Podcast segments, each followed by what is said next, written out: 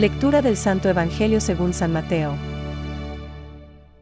La revelación del Evangelio a los humildes. En aquel tiempo, Jesús dijo, Te alabo, Padre, Señor del cielo y de la tierra, por haber ocultado estas cosas a los sabios y a los prudentes y haberlas revelado a los pequeños.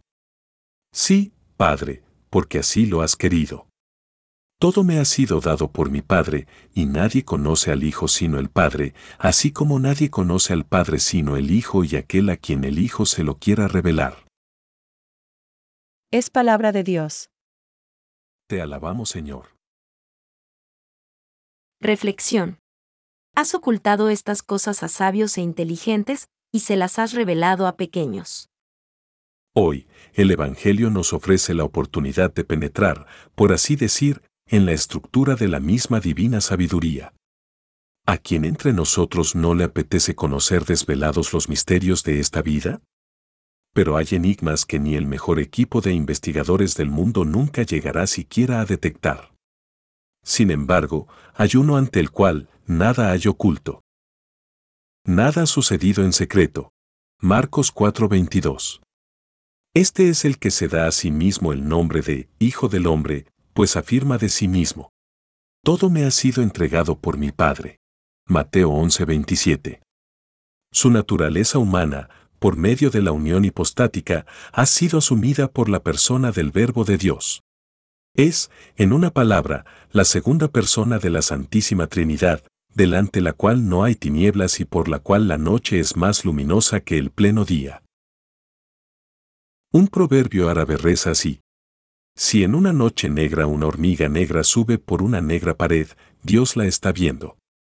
Para Dios no hay secretos ni misterios. Hay misterios para nosotros, pero no para Dios, ante el cual el pasado, el presente y el futuro están abiertos y escudriñados hasta la última coma. Dice, complacido, oye el Señor.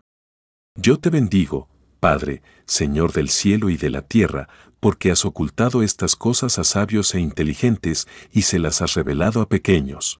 Mateo 11:25. Sí, porque nadie puede pretender conocer esos o parecidos secretos escondidos ni sacándolos de la obscuridad con el estudio más intenso, ni como debido por parte de la sabiduría. De los secretos profundos de la vida sabrá siempre más la ancianita sin experiencia escolar que el pretencioso científico que ha gastado años en prestigiosas universidades. Hay ciencia que se gana con fe, simplicidad y pobreza interiores. Ha dicho muy bien Clemente Alejandrino. La noche es propicia para los misterios. Es entonces cuando el alma, atenta y humilde, se vuelve hacia sí misma reflexionando sobre su condición. Es entonces cuando encuentra a Dios. Pensamientos para el Evangelio de hoy. Soy un alma muy pequeña que solo puede ofrecer a Dios cosas muy pequeñas.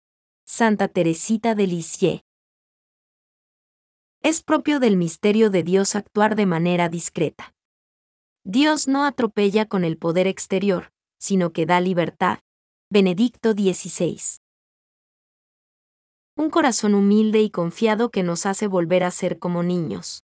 Porque es a los pequeños a los que el Padre se revela. Ver Mateo 11:25. Catecismo de la Iglesia Católica, número 2.785.